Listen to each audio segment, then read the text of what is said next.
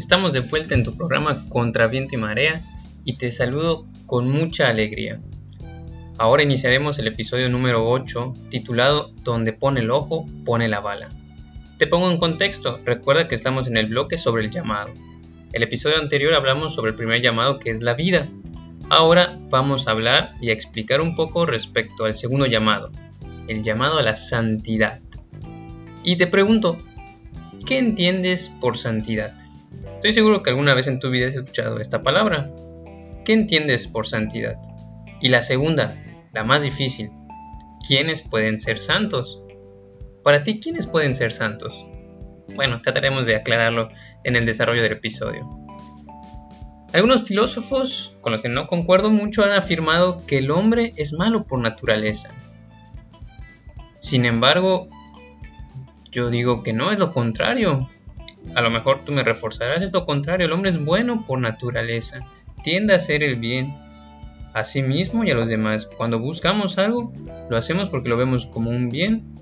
A veces nos podemos equivocar, ciertamente, pero no hacemos el mal por el mal, sino un bien disfrazado quizá. En fin, el hombre es bueno por naturaleza y también lo podemos afirmar porque ¿a quién se asemeja? Cuando lo crearon, a imagen de quien lo crean. Dios lo crea a su imagen y semejanza. Y Dios es bueno. Por lo tanto, nuestra lógica no está mal, diría Malcolm el de en medio. No encuentro fallo en su lógica. Si somos imagen y semejanza de Dios, y Dios es bueno, el hombre por naturaleza es bueno. Que a veces nos equivocamos o decidimos de mala forma, bueno, esa es otra cosa. Y un ejemplo. Yo estoy seguro que tú y todas las personas amamos a alguien. En definitiva, aunque sea una persona. Y queremos siempre lo mejor para él, para ella. Ya sea más grande que nosotros, más chico, igual, etcétera, etcétera. Siempre queremos lo mejor para ella y, hacemos sacrificios, ¿no? Imagínate, a mí me impacta mucho el amor de una madre, ¿no? Lo que hace por sus hijos. Los ama y se entrega por ellos. Y así muchos otros ejemplos. Esto solo nos manifiesta que de verdad hay cosas buenas en el corazón del hombre. Nuestras historias personales, la tuya, la mía, nuestras heridas, nuestras situaciones por las que hemos pasado, pues nos han lastimado, no podemos negarlo. El pecado original también nos ha lastimado. Pero el pecado no es mayor a la gracia. San Pablo dirá, donde abundó el pecado, sobreabundó la gracia. Es decir, siempre hay oportunidad de conversión, de cambio, donde podemos sanar, donde podemos amar, donde podemos compartir. Este solo es un escalón para que descubramos la felicidad, para que descubramos el amor que llevamos dentro, la bondad que cargamos. Y respondiendo a la primera pregunta, ¿qué entiendes por santidad? Hmm, complicado, ¿verdad? Puede tener muchas variables, pero para nosotros ser santo es creernos hijos de Dios y vivir tal cual. Más fácil vivir como vivió Jesús, puesto que Él es nuestro modelo, porque Él es el Hijo de Dios. Nosotros somos hijos de Dios por adopción, todos aquellos que hemos sido bautizados. Entonces, ser santo es imitar a Jesucristo, imitar su identificación de Hijo de Dios y vivir como uno de ellos. Ahora la segunda ¿quiénes pueden ser santos? Ah, bueno, aquí te voy a presentar un poco de historia. En un inicio, después de la muerte de Jesús, la santidad se vinculó al martirio. ¿Por qué creas?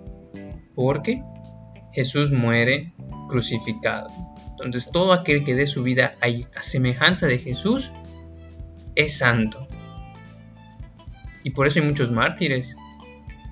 En la actualidad también hay, pero en ese momento ese era el único punto donde se veía que el modo para ser santo era morir en el martirio.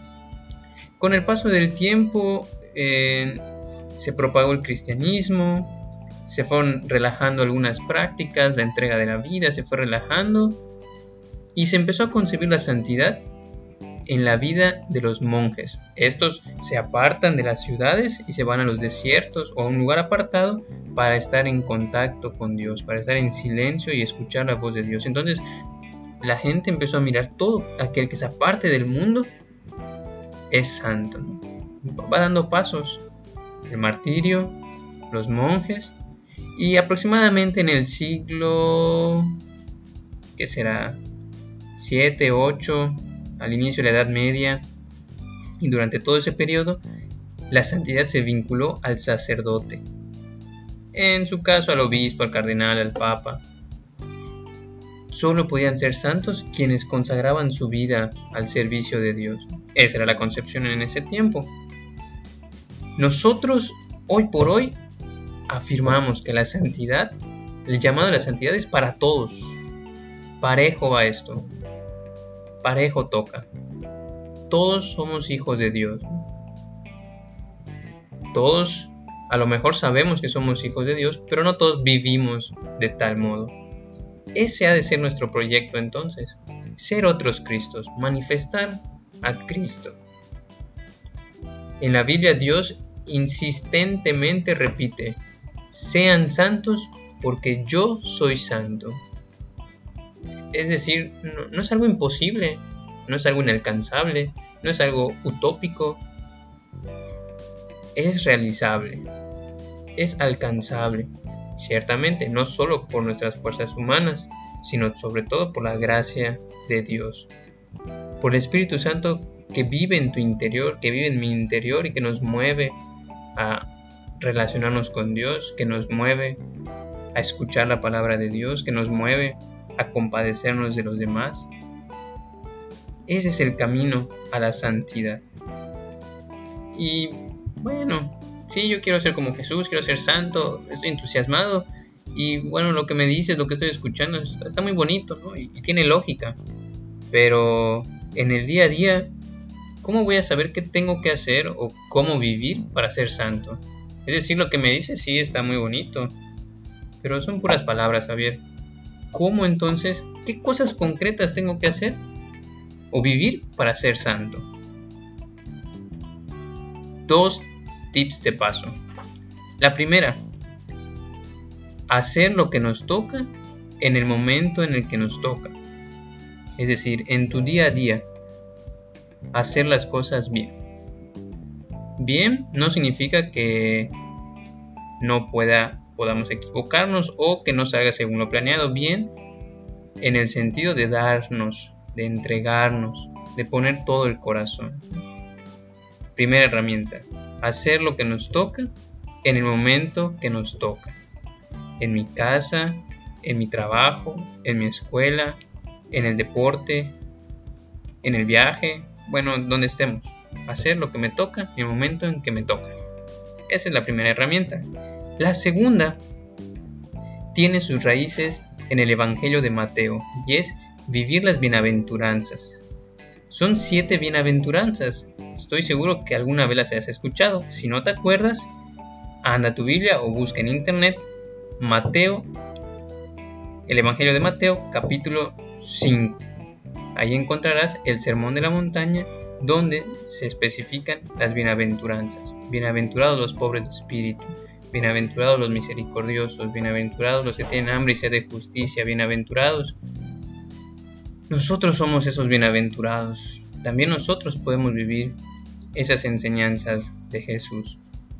Y te preguntarás, ¿qué tiene que ver entonces la santidad con el título? Donde pone el ojo, pone la bala. Sí, claro. Es que nuestro ideal, a qué lugar o aquella persona, mejor dicho, donde tenemos que poner nuestro ojo a imitar, es Jesucristo.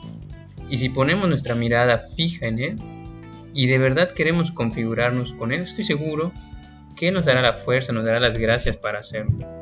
Pero hay que poner la mirada en Él, si no, es como cuando estás jugando en poner la cola al burro, ¿no? Te vendan los ojos y no ves, te van guiando. En este caso es lo contrario, fijar nuestra mirada en Jesús para saber hacia dónde mirar. Recordemos que Él es nuestro faro, como decimos al final de cada episodio. Poner la mirada, poner el ojo en Jesucristo para tratar de vivir como Él lo hacía.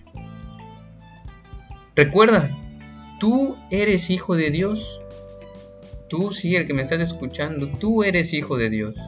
Créetelo y vive como tal. Que no solo se quede en tu cabeza, que pase por tu corazón y se vuelva tu estilo de vida. Ser hijo de Dios.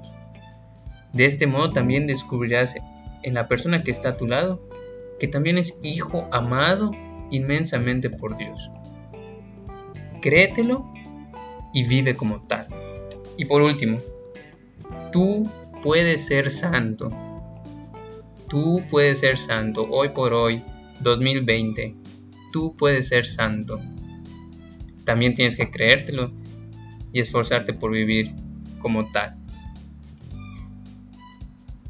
Bueno, pues no puedo desearte más que mucho ánimo. Escucha esta llamada de Dios y ponte todas las pilas, todas las ganas para querer configurarte a Él. ¿Será fácil? Mm, no creo. Pero será planificador. Eso sí te lo aseguro. Recuerda que a contraviento y marea, que Jesucristo es nuestro faro. Nos vemos en nos escuchamos en el próximo episodio.